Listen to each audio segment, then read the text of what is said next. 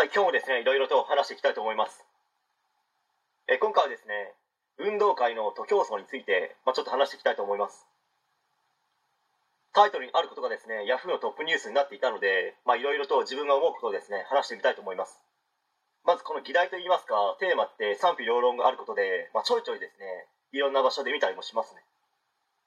まず全国にあるですね、すべての学校が徒競走で順位をつけなくなったわけではないんでしょうけど、順位をつけなくなった一番の理由はですね、足が遅い子がかわいそうだとか、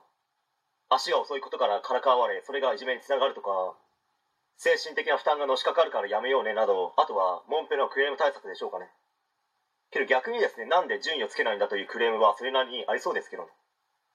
でもそれは足が遅い子が、これこれこういった理由でということによって納得してもらえる部分もあり、まあ理由付けとしてもですね、学校側としては都合がいいんでしょうか。ここで仕事をしている社会人の皆さんが思うことは一緒だと思うんですけど、社会に出れば嫌が王でも順位をつけられ評価が下されますよねという話です。どの組織でも数字を出したり、評価が高かったり、クソ上司への忖度の順位が高い人が出世するわけじゃないですか。民間企業であればライバル会社の中で下の方に位置づけていると、いずれ会社が倒産してしまうかもしれないという危機すらあるわけです。学校のクラスの中でもですね、見えないヒエラルキーという順位があるわけですし、受験なんて言葉を変えれば順位付け合戦ですから。一番下にいるならば確実に落ちるというですね、とてもむごい戦いです。就職するとなってもですね、自分は頑張って1位になりたいです。1位を目指します。という人の方が採用されやすいと思いますし、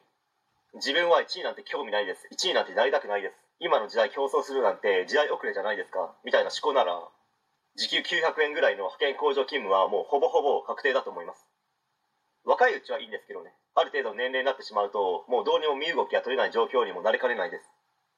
まあ、そしてこれは、教育熱心な人にとっては逆にチャンスでもありますけどね。まあ、それはライバルたちが順位を争わずに、自然淘汰されていくので、我が子が上に行けるチャンスがこれから出てくる可能性が昔に比べたら高くなっていくのではないでしょうか。まあ、これからの時代もですね、自分は頑張って上の方の順位に行くんだ、と頑張ってる人の方が確実に成果を出せると思います。なので自分が言いたいことは毎日努力を惜しまずに頑張った方がいいですねという話です。はい。えー今回は以上になります。ご視聴ありがとうございました。できましたらチャンネル登録の方よろしくお願いします。